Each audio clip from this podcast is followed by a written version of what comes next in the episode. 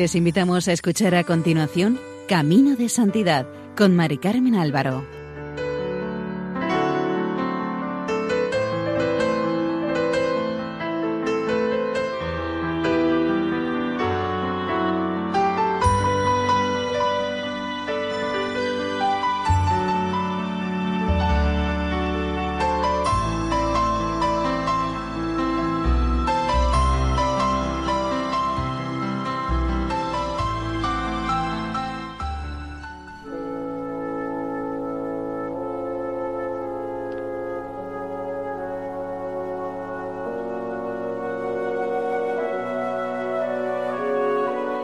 Sean bienvenidos al programa Camino de Santidad, elaborado por el equipo de Radio María en Castellón, Nuestra Señora del Lledó. Les invitamos hoy a escuchar el quinto capítulo dedicado a Santa Gema Galgani.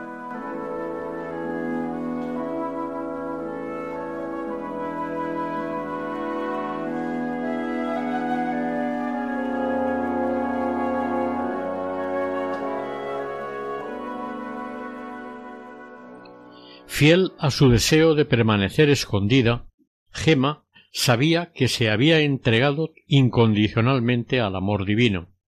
A partir de la gracia que había recibido con las llagas, se abrió para ella un mundo nuevo e imprevisible. Día a día los éxtasis se multiplicaban, aportando unos destellos luminosos de alegría, y abriéndose otros, sobre el abismo del dolor de la pasión se había abandonado y había puesto su confianza en Jesús. Tenía una gran familiaridad con los ángeles, de los cuales le eran los más familiares su ángel de la guarda y el del padre Germán. El Señor no dotó a Gema de una inteligencia brillante, o al menos no le dio ocasión de demostrarla. Su inteligencia era de orden sobrenatural místico. Es imposible no reconocer en Gema la humildad perfecta que jamás engaña. Sobre esto hay que tener en cuenta la prudencia con que actuó el padre Germán desde el primer momento en que la comenzó a dirigir, llevándola por los caminos de la obediencia y de la humildad. No tardó en reconocer que el Espíritu de Dios actuaba en ella, aunque también percibió alguna cosa de la imaginación y mucha intervención del enemigo infernal. La santa a veces dudaba de si era Jesús quien se le aparecía, ya que los demás le decían cosas que la hacían dudar, porque pensaban que sería su imaginación o el enemigo, y esto la hacía sufrir. Pero dócil a la gracia estaba muy lejos de ser víctima de sentimentalismos, ya que buscaba sólo la voluntad de Dios los dones sobrenaturales de los cuales se sentía abundantemente colmada, aunque la llenaban de asombro, no le quitaban la paz del corazón. La obediencia la animaba. Gema, sin duda, sin vacilar, jamás le comunicaba al padre Germán todos sus temores. Después de mucho rogar a Jesús, éste le dio una señal para que distinguiera si el que se le presentaba era él o el diablo, y le dijo Cuando se te aparezca alguien, di al momento estas palabras en voz alta Benditos sean Jesús y María. Si te responde, es señal de que vienen de mí. De otro modo, levántate y no hagas caso, ya que es el engañador. Obedece ciegamente y no temas. Yo estaré siempre contigo y mi Madre Santísima te protegerá, pero invócala a menudo. Cuidado, hija mía, vive en paz, yo estaré siempre contigo. Gema así lo hizo y además se atuvo siempre en obediencia a las indicaciones de Monseñor Volpi y del padre Germán. Un testigo impresionado por la sobrenatural hermosura que Gema irradiaba durante los éxtasis contó durante los éxtasis bastaba mirarla y su aspecto parecía el de un serafín.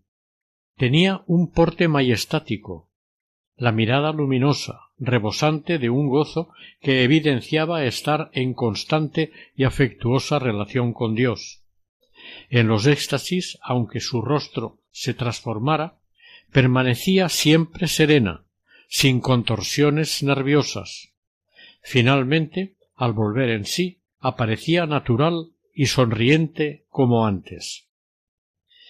Era imposible sorprender en ella la más mínima señal de desequilibrio nervioso. Muchas veces el señor la obedecía cuando le pedía que le dejara hacer algo, como escribir una carta, y hasta que le levantaron la prohibición de que tuviera éxtasis de más de una hora, el señor se atuvo al tiempo ordenado por el padre Germán. Varios testigos pudieron comprobar con gran admiración que Gema tenía un profundo y pleno conocimiento de las cosas celestiales. Todas las verdades incomprensibles a nuestra mente eran vistas y comprendidas por ella con una clarividencia sorprendente. Todo lo que parece inaccesible aún para los más grandes teólogos, el Señor se complacía en revelárselo a ella. Llegado un momento, hubo que proteger a Gema de todos los amigos y curiosos de los hechos extraordinarios. Esta rigidez fue necesaria para permitirle corresponder a su vocación de víctima de amor por los pecadores. Habiendo llegado a ser Jesús el único amante de su corazón, él la iba preparando para vivir como esposa crucificada. Gema Galgani pasó con humildad a formar parte de los místicos que han hecho de la presencia del Salvador el foco radiante de su vida.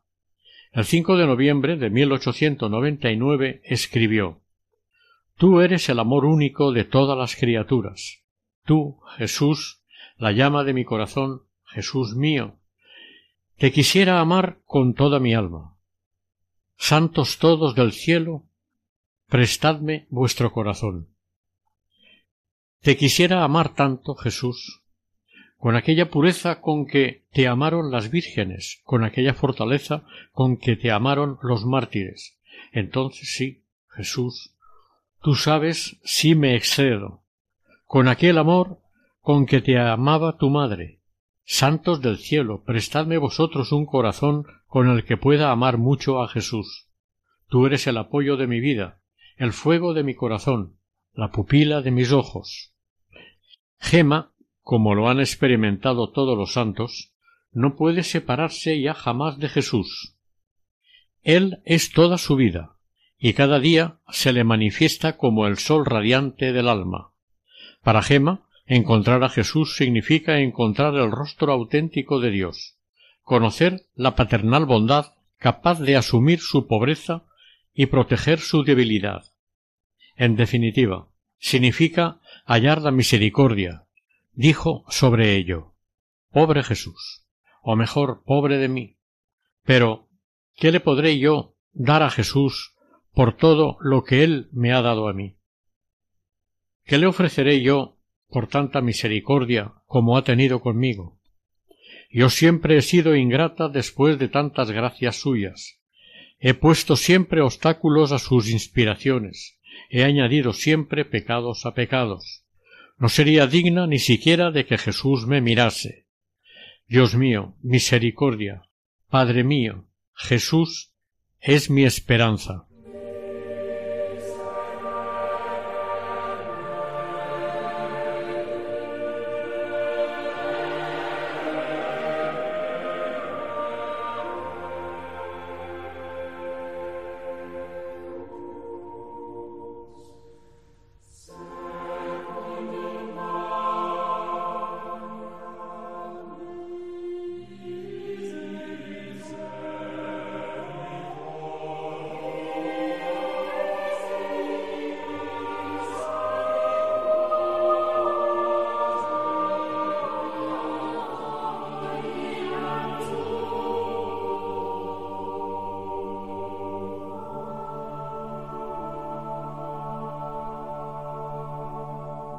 La santa, que perdió pronto a sus padres y sintió la orfandad familiar, vio en Jesús al protector de su vida, sintió que dependía de aquel que gustaba llamarla hija mía. Jesús, en comunión con la voluntad salvífica del Padre, refleja la ternura paternal de Dios. Gema no se equivoca. Jesús, que la ha amado hasta la cruz, es en verdad el Padre de su alma. Por medio de Jesús, la misericordia del Padre de los cielos invade el corazón de Gema, al tiempo que va descubriendo el rostro de Cristo en lo más profundo de su vida diaria. Desde sus años de adolescente supo encontrar siempre aquel horno de amor que sedujo su alma, hambrienta siempre de perfección. Gabriel de la Dolorosa le había sugerido Piensa siempre en el corazón de Jesús, vive en su mismo corazón, recuerda siempre los sufrimientos atroces que Jesús sufrió para salvarte. Aquellas palabras no dejaron tranquila a Gema hasta que se instaló definitivamente en lo íntimo del corazón divino. La joven podía hablar muy bien de este corazón que nos revela todo el amor que nos tuvo y nos sigue teniendo. Un día le escribió a Mariano, uno de los hijos pequeños de la familia Giannini, para explicarle hasta qué punto nos ama Jesús. Acuérdate siempre del corazón de Jesús. Es el corazón de un Dios, no te asustes, pero es un corazón humano y accesible. Sí, es también humano el corazón de Jesús, pero qué distinto de los otros corazones. Acerquémonos a este corazón y no tardaremos en conocerlo como a un corazón singular, un corazón grande, el rey de todos los corazones. Los santos han escogido siempre el corazón de Jesús como lugar de salvación, y Gema sólo deseaba una cosa habitar en aquel corazón y perderse en él consumiéndose en el fuego de la divina caridad. Nuestra santa tenía pasión por Jesús presente en la Eucaristía. Los testigos coinciden en afirmar que esta era su devoción principal. Una religiosa no dudó en afirmar que la Santísima Eucaristía era la vida de Gema, toda su vida. El 16 de abril de 1901 escribió al padre Germán cada mañana recibo la Santa Comunión, el único y mayor consuelo que tengo. Siento una gran necesidad de ser fortalecida por este alimento tan dulce que me da Jesús. Este trato de amor que me concede Jesús cada mañana me enternece mucho y compromete todos los débiles afectos de mi pobre corazón. Entonces, en aquellos momentos de paraíso, le digo que todos mis afectos serán para amar tan solo a Jesús, y si otorgo alguno, pequeñito, a cualquier criatura, será para amarlo y hacerle amar más y más. La gracia con la que Gema fue favorecida viviendo de la Eucaristía es un estímulo para todos. La comunión era para ella la única cosa necesaria. Comenzaba a prepararse para recibirla la noche anterior.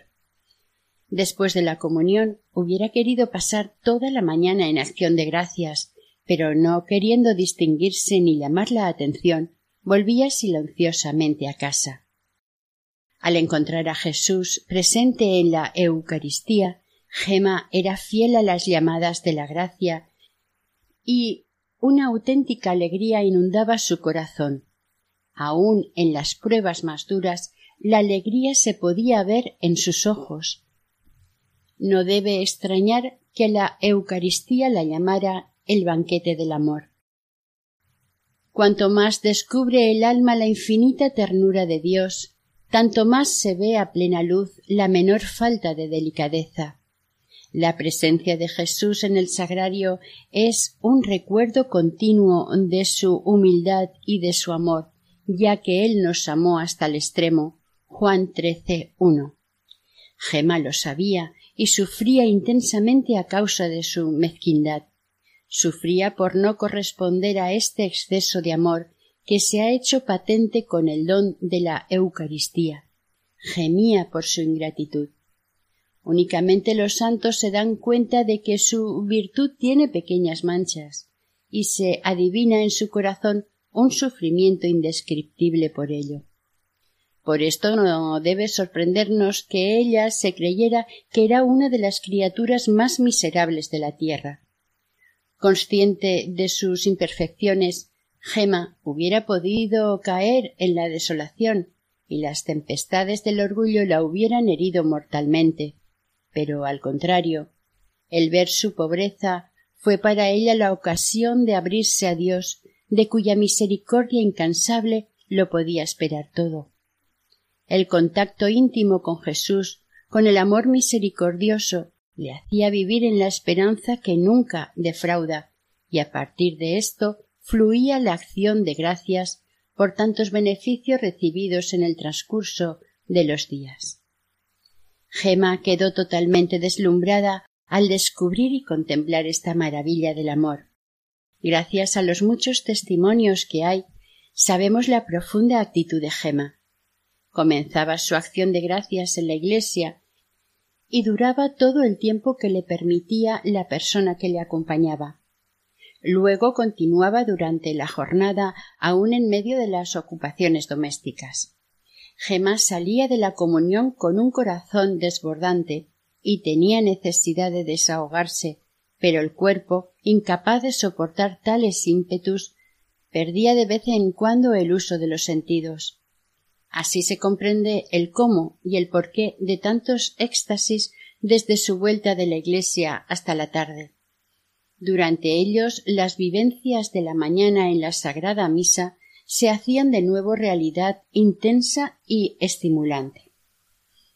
¿Cuántas veces y con qué intensidad experimentó Gema los efectos de la presencia real de Jesús en las especies sacramentales? En el contacto con aquel corazón puro entregado a su amor, Jesús encontraba sus complacencias rodeándole de las más dulces y divinas ternuras. Un fuego misterioso la abrasaba de tal manera que no podía estar mucho tiempo cerca del sagrario. Para confirmarlo, diremos lo que escribió al padre Germán. El sábado estaba en la iglesia delante de Jesús sacramentado expuesto. Quise acercarme a él lo más posible. Pero si no me retiro pronto me hubiera. me sentí abrasarme entera. Sentí ardor en la cabeza, en la cara. Yo no sé, padre, cómo tantos que están cerca de Jesús no se abrasan. A mí me parece que debería bastar un cuarto de hora para quedar reducido a pavesas. Estos favores del amor ardiente de Jesús son difíciles de sobrellevar. El ser humano es frágil y el contacto con el Dios cercano lo aniquila y Gema no escapaba a esta ley. También frecuentemente las sagradas especies le dejaban en el paladar como un sabor especial. Gema saboreó realmente la sangre preciosa de Jesús. Jesús nunca abandonó a su hija predilecta. Cuando Gema no podía ir a comulgar a la iglesia, recibía de manos del mismo Salvador la sagrada forma. Tía Cecilia fue testigo de este suceso y de otros muchos más. Gemma sentía cada vez más necesidad de meditar la pasión. Guiada por el ángel de la guarda, se dedicó fielmente a esta contemplación, que la fue haciendo sensible a lo que significa y nos dice la cruz. Le dijo al padre Germán el 21 de septiembre de 1900 Medito todos los días, pero siempre sobre la pasión. Me parece que Jesús, si no lo hago, me reprocha, Mira, hija mía, yo he expirado en la cruz víctima de mi amor, a causa de tantos pecados tuyos. Medita bien mis penas y niégame, si puedes, la tierna compasión que merezco. ¿No querrás meditar en lo que yo he hecho por ti y en lo que tú me debes? Mi corazón espera de ti este consuelo. No se lo niegues. Pobre Jesús, ¿qué puedo hacer? Fiel discípulo de San Pablo de la Cruz, el padre Germán invitaba sin cesar a Gema a descubrir las insondables riquezas de la pasión de Jesús. Todas las verdades de la fe, le decía, todos los tesoros de la sabiduría y de la ciencia de Dios se encuentran en la pasión de Jesús. Por ello, extiéndete sobre la cruz, sin reparos, como hizo Jesús en el Calvario. La joven comprendió, y buscando al amado de su corazón, se detuvo junto a la cruz, que es la señal que distingue a los auténticos amigos de Jesús. Él mismo nos lo dice el que quiera venir en pos de mí, niéguese a sí mismo, tome su cruz y sígame. Jesús mismo le presenta la cruz. Escribió ella A veces cuando debo ponerme a orar, especialmente los viernes, me parece estar desganada, y Jesús me dice Abraza la cruz, hija mía. Estate segura que mientras tú te sacias de padecer, sacias también mi corazón. Y recuerda, Cuanto más amarga es la cruz a tu corazón, tanto más se parece a la mía. Yo, mira, me dice Jesús, tengo compasión de tu debilidad. Te doy a beber a gotas el amargo cáliz de mi pasión, y te visito con una pequeña parte de sufrimiento cada vez. Gema se sentía pecadora entre los pecadores, y aunque vivía lejos del mundo, no ignoraba el pecado del mundo. La contemplación de Cristo sangrante, que cada vez se le iba grabando con mayor intensidad, le hace ver la ingratitud de tantos hombres que ultrajan la infinita bondad de Dios. Dice la santa al respecto Y ahora, yo, tan miserable e ignorante, ¿qué podré dar a Jesús a cambio de tantas gracias como me concede? Lo que más agradaría a Jesús sería que yo no le ofendiese. Pero, oh Dios mío, mirando al crucifijo, me parece que Jesús me dirige palabras de reproche, diciéndome Deja ya de pecar. ¿Quieres crucificarme de nuevo? ¿No te son suficientes aún mis penas? Pero Jesús, volviéndose a mí, muy contento, me dice y me reitera Ámame mucho, y te daré todo lo que quieras. Ámame mucho, y te perdonaré todos tus pecados. Infinita bondad de Jesús. No me pide más que amor. A todos pide sólo amor. Amémosle. Amémosle pues mucho, con un amor infinito. Recordemos siempre cuánto ha padecido por nosotros. Jesús, al igual que a Santa Margarita María de Alacoque, se quejó a Gema amargamente. Entre otras cosas le dijo no recibo constantemente de las criaturas más que ingratitudes y olvido. La indiferencia va creciendo cada día. Ninguno se arrepiente. Nadie se preocupa de mi amor. Mi corazón es olvidado. Y como si no los hubiera jamás amado. Como si nada hubiese padecido por ellos. Como si fuese un desconocido para todos. Mi corazón siempre está triste Casi siempre permanezco solo en las iglesias, y si bien muchos se congregan en ellas, lo hacen por otros motivos, y sufro al ver mi iglesia convertida en un teatro para divertirse. Veo a muchos que, bajo hipócritas apariencias, me traicionan con comuniones sacrílegas. Y sigue Gema. Jesús hubiera proseguido, pero me vi obligada a decirle que no podía soportar más. Jesús estaba profundamente conmovido. Se detuvo y luego continuó dulcemente Hija, tengo necesidad de almas que me ofrezcan tanto consuelo como otras que me causan dolor. Tengo necesidad de víctimas, víctimas valerosas. Para calmar la ira justa y divina de mi Padre Celestial, necesito almas que con sus sufrimientos, tribulaciones y provocaciones satisfagan por los pecadores y desagradecidos. Si pudiese hacer comprender a todos cuán disgustado está mi Padre con el mundo, nada hay ya capaz de detenerlo. Está preparado un gran castigo, sobre todo al género humano, ¿Cuántas veces he intentado calmarle? La vista de mi cruz y mis sufrimientos ya no le detienen. ¿Cuántas veces le he contenido presentándole un grupo de almas queridas y víctimas animosas? Sus penitencias y sufrimientos, sus actos heroicos le han detenido. También ahora, para calmarle, le presento estas almas, y él me dice No, no, no puedo más. Estas almas, hija mía, no pueden suplir ya tanto. Son pocas. Y dice Gema, conseguí preguntarle, ¿y quiénes son esas almas? Y Jesús me respondió, las hijas de mi pasión.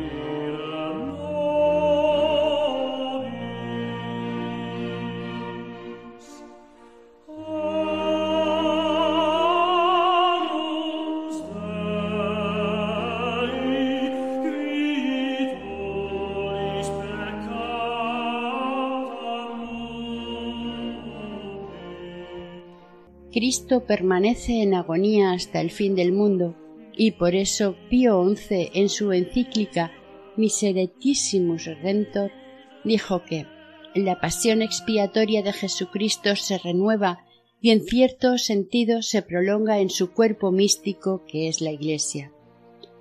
Usando palabras de San Agustín, Cristo sufrió todo lo que debía sufrir, nada le falta, incluso el número de sus padecimientos. Por tanto, los sufrimientos están completos, pero en la cabeza. Quedan todavía los sufrimientos que han de completarse en su cuerpo místico.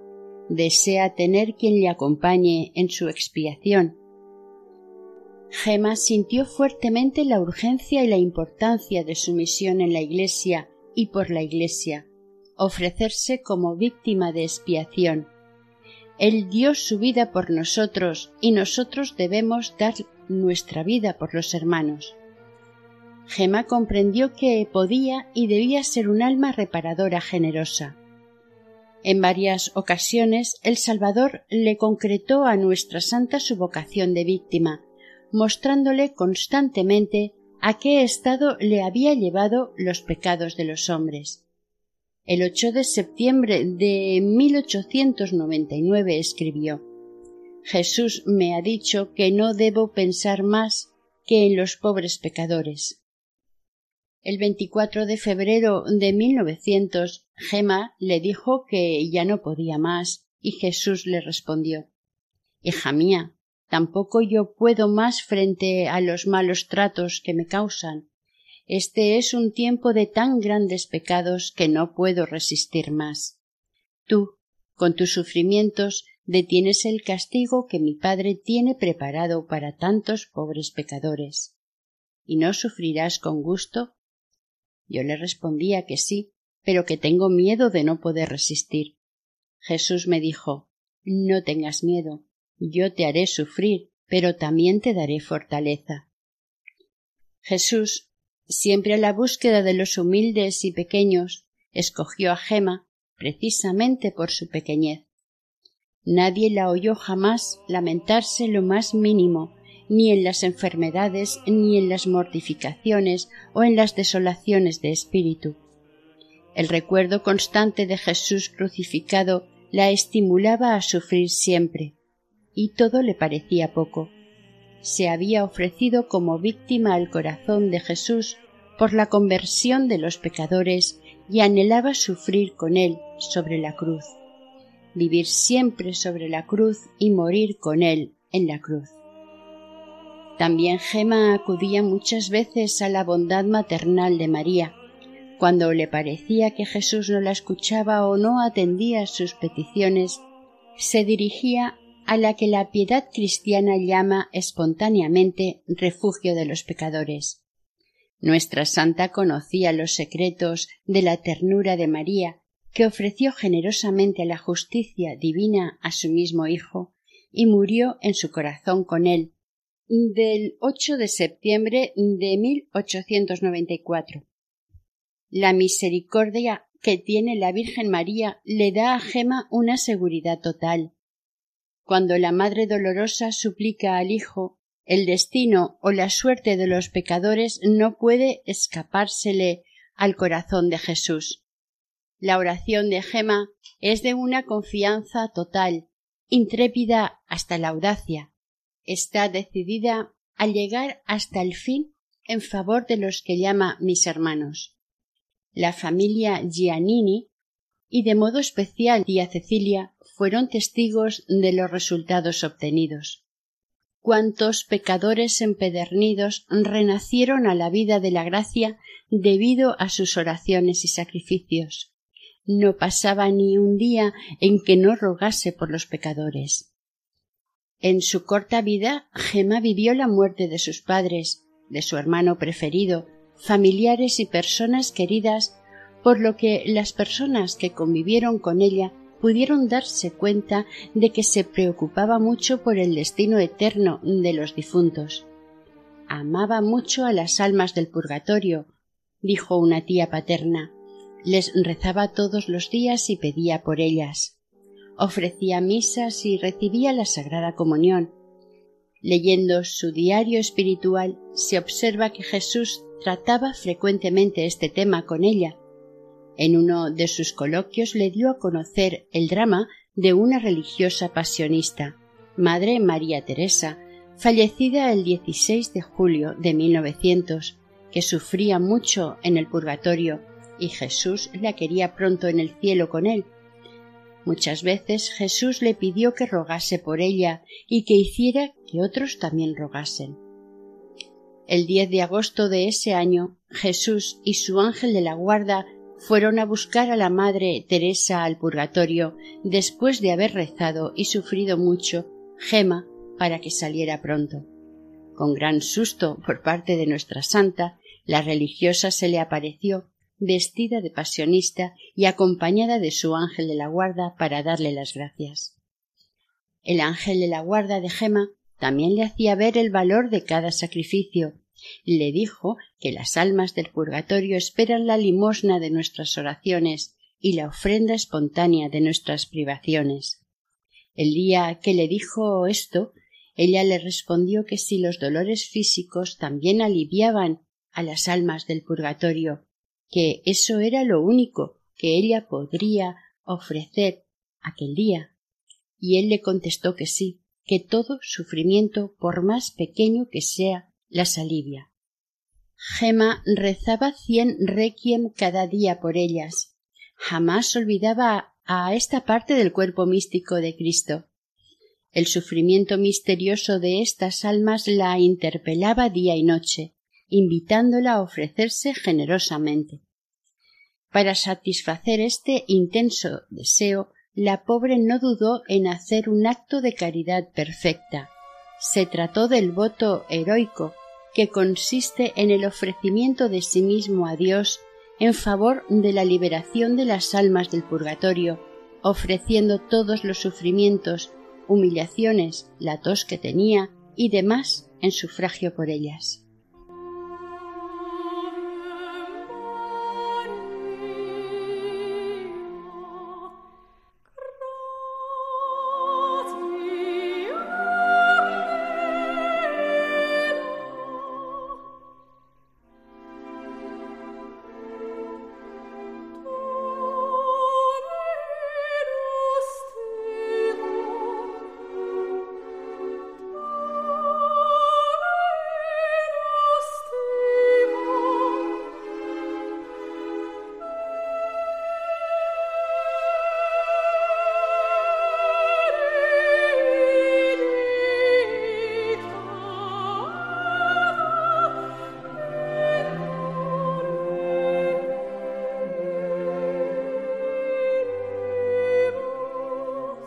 A los pies de la cruz y con la mirada perdida en las llagas del Salvador, Gema se sentía rica con el único tesoro que le pertenecía, la pasión.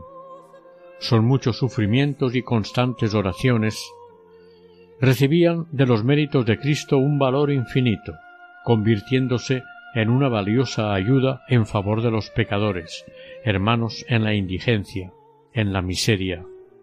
San Maximiliano Colbe decía que la Virgen María es realmente la madre de toda nuestra vida espiritual, y en la vida de Gema, como en la de todos los santos, también fue así.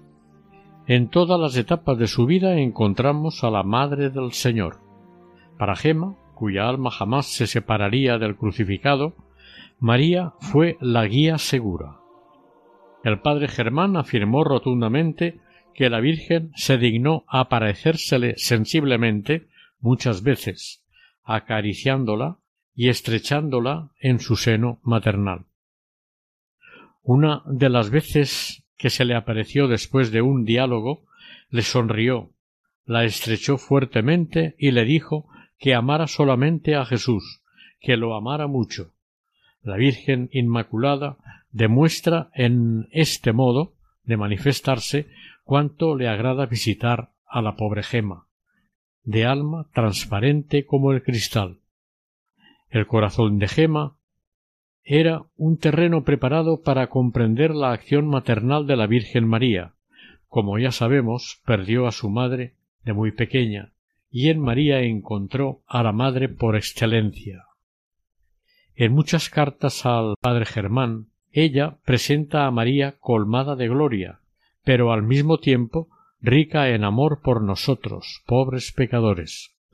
Una madre no puede abandonar a su hijo cuando lo ve en peligro, y el hijo, por su parte, sabe muy bien que la madre siempre está preparada para consolarlo y confortarlo. Le escribió Gema al padre Germán. Pienso mucho en los grandes favores que me concedió mi madre en estos primeros años de mi vida, y me avergüenzo, porque no he mirado con amor aquel corazón y aquella mano que con tanta bondad me lo brindaba. Y lo que es peor, he respondido con ingratitud y pecados a tantos beneficios recibidos de ella. Cuántas veces ante una imagen de mi madre le he confiado las inquietudes de mi agitado corazón, y cuántas veces ella me consoló. Sin embargo, ¿cuál es mi gratitud para con ella? En las mayores aflicciones siempre recuerdo que no tengo madre en la tierra, pero que tengo una muy compasiva en el cielo. Pero cuando me encuentro bien y no tengo disgusto alguno, lo olvido todo. Olvido hasta los deberes de gratitud para con la Madre Celestial. Gema se reconoce pobre, sin mérito alguno. Reconociéndose tan miserable, puede situarse tal y como es bajo la mirada misericordiosa de la Virgen María, y convertirse en auténtica mendicante. Refiriéndose a su dificultad para abandonar el pecado, le cuenta al padre Germán Si María Santísima no me ayuda con su misericordia, estoy perdida. Muchas veces la madre me ha pedido sacrificios, y si conociera mi respuesta, si bien hice estos sacrificios, pero de mala gana, muchas veces me he negado a dar lo poco que me pedía a ella a quien le debía todo. El corazón de Gema jamás abandonó el Calvario, y en el Calvario encontró a la Virgen unida fielmente a su Hijo hasta la cruz. A lo largo de toda la historia espiritual de la Iglesia, el corazón dolorido de María ha sido el lugar preferido de los grandes santos y de los místicos. Las apariciones de Fátima han confirmado esta tradición como con un sello celestial. El corazón inmaculado y dolorido de María aparece íntimamente unido al corazón traspasado del Salvador. El 24 de diciembre de 1900 le dijo al padre Germán Esta mañana, después de la Santa Comunión, pensaba qué dolor tan grande debió experimentar la madre después que nació Jesús, al pensar que más tarde sería crucificado. Qué angustia debió envolver siempre su corazón, cuántos suspiros debió exhalar y cuántas lágrimas verter, y sin lamentarse nunca. Pobre madre. Cuando después lo vio crucificado con sus propios ojos, aquella pobre madre fue traspasada por muchas espadas, porque sé muy bien que cualquier ofensa hecha al hijo en presencia del padre o de la madre hiere igualmente al hijo y a los padres. Por tanto, mi madre fue crucificada junto con Jesús, y jamás se lamentó. Después de estas reflexiones hice el propósito de no lamentarme jamás. A Gema no le basta contemplar a la Virgen a los pies de la cruz, quiere unirse a ella, quiere participar en su inmenso dolor. Sumergida, inmersa en la contemplación de este misterio, Gema descubre con estupor que ha herido el corazón de la madre. Al mismo tiempo se da cuenta de que cada uno de nosotros es responsable del sufrimiento de Cristo, víctima por los pecados, y es también responsable de los dolores de María. En la hora del Calvario Jesús y María permanecen unidos, y Gema, clavando su mirada amorosa en esta escena, comprende que la Virgen María está allí sufriendo profundamente con su Hijo unigénito, unida, asociada maternalmente a su sacrificio, aceptando con amor el sacrificio de la víctima que ella había engendrado. El alma que es dócil a María se siente cada día más llamada a una entrega total. Siente una gran exigencia de imitarla, lo cual es la señal de una respuesta de amor.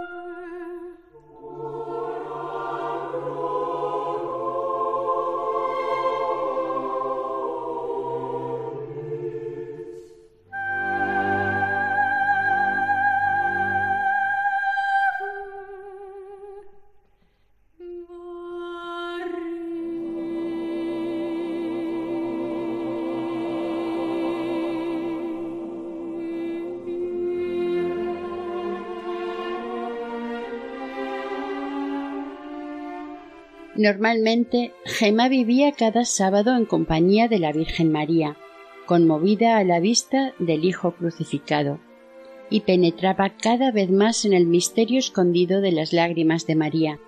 Como los pastorcitos videntes de la Salet, aprendía a valorar el dolor de la Virgen ante la indiferencia de los pecadores. Esta les dijo llorosa Hace tiempo que sufro por vosotros y no me hacéis caso el 15 de agosto de 1900 por la mañana, Gema recibió una gracia especial que el Señor ha concedido tan solo a algunas almas privilegiadas. La Inmaculada se le acercó y le tomó el corazón, guardándolo bajo su cuidado maternal. Se trata de un rapto místico que sólo ha tenido lugar en la vida de algunos grandes santos. Gemma se dio cuenta inmediatamente del valor de aquel gesto inesperado, con el cual se cumplía un ardiente deseo que tenía, y entraba en plena comunión de pensamiento con la Madre del Salvador. Después de recibir esta gracia excepcional, a medida que pasaban los días, Gema iba sintiendo una irresistible atracción hacia la Madre del Cielo. Para ella la vida en la tierra era ya sólo una sombra. Su corazón ya no le pertenecía. Muchos santos han experimentado la presencia de los ángeles, y Gema fue una de ellos. Vivió lo que el Padre Pío jamás se cansó de repetir. El ángel es el amigo más fiel y más sincero, aun cuando le entristecemos con nuestra mala conducta.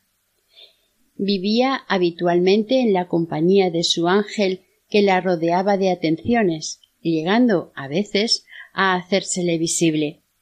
Gemma le confiaba encargos delicados, como el de entregar en Roma la correspondencia que mantenía con su director espiritual, el padre Germán. Escribió en su diario Apenas terminada la carta la entregó al ángel. Está aquí, a mi lado, esperando. Y las cartas, misteriosamente, sin pasar por el correo, llegaban a su destino.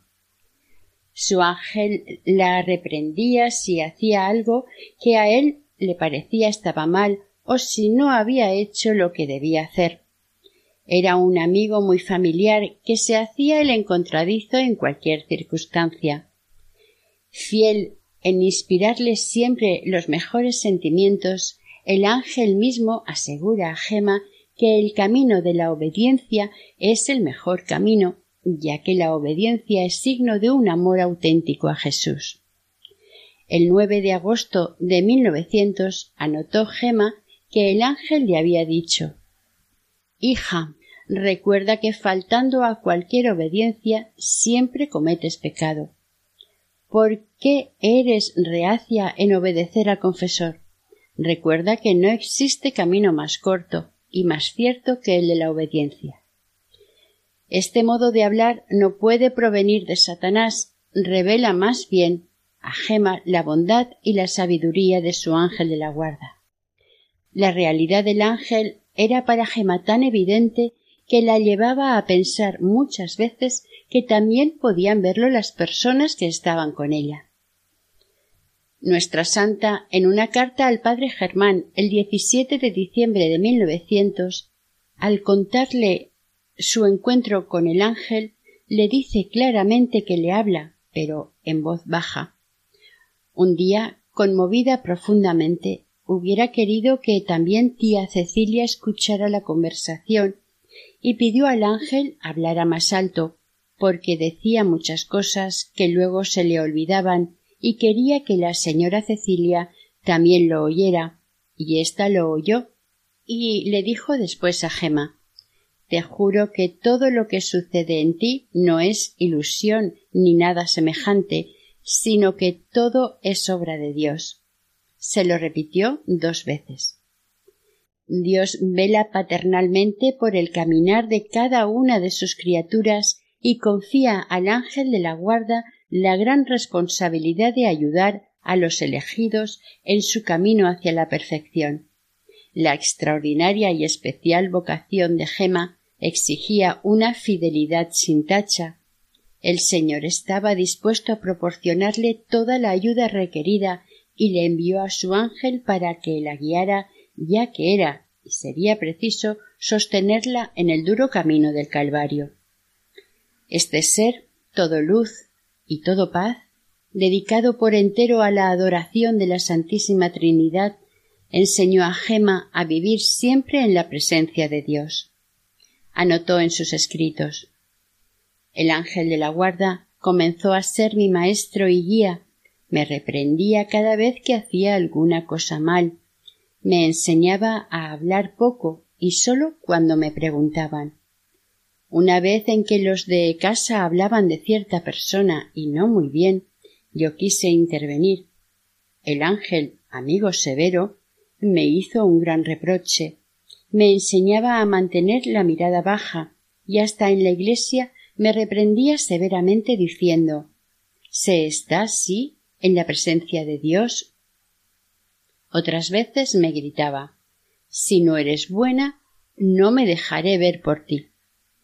Muchas veces me enseñó cómo debía estar en la presencia de Dios, a adorarlo en su infinita bondad, en su majestad, en su misericordia y en todos sus atributos. Gema no comprendía el porqué de la severidad de su ángel para con ella en muchas ocasiones, y se preocupaba ya que éste se mostraba implacable en sus exigencias pero a pesar de no entenderlo, visiblemente conmovida y atemorizada, percibía un misterio. Parecía como si viviera en carne propia lo que dice el Señor en Éxodo 23, 20, 21. Yo enviaré un ángel por delante de ti para que te cuide en el camino y te lleve al lugar que he preparado. Hazle caso y obedécele. No te rebeles, porque lleva mi nombre y no perdonará tus rebeliones. Si Gema hubiera intentado rechazar las variadas intervenciones del ángel, hubiera corrido el riesgo de perder el camino que tan amorosamente le había trazado el Señor. Por tanto, tuvo que valorar la actuación del ángel que tanto hacía por iluminar su inteligencia y fortalecer su voluntad. A veces los consejos del padre Germán y los de Monseñor Volpi eran contrarios los unos de los otros y se veía confundida y desanimada. Su ángel le ayudaba a superar desánimos y perplejidades llevándole la luz de lo alto. Era entonces cuando Gema se daba cuenta de que estaba confiada a los cuidados atentos de su ángel de la guarda. Aunque lo encontraba severo, Gema valoraba, a pesar de todo, lo benéfica que le resultaba su presencia. Él fue siempre fiel compañero en sus alegrías y sufrimientos.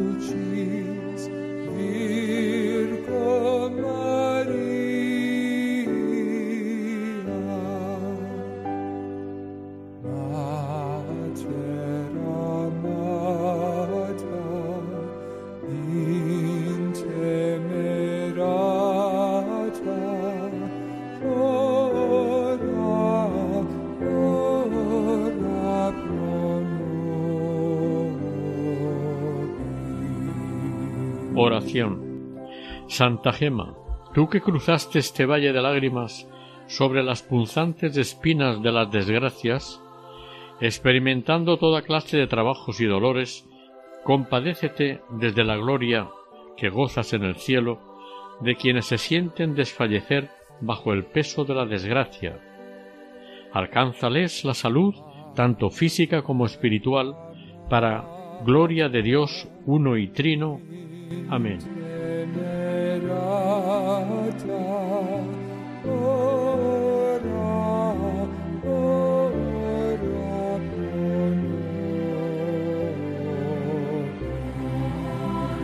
Hasta aquí el quinto capítulo dedicado a Santa Gema Galgani dentro del programa Camino de Santidad.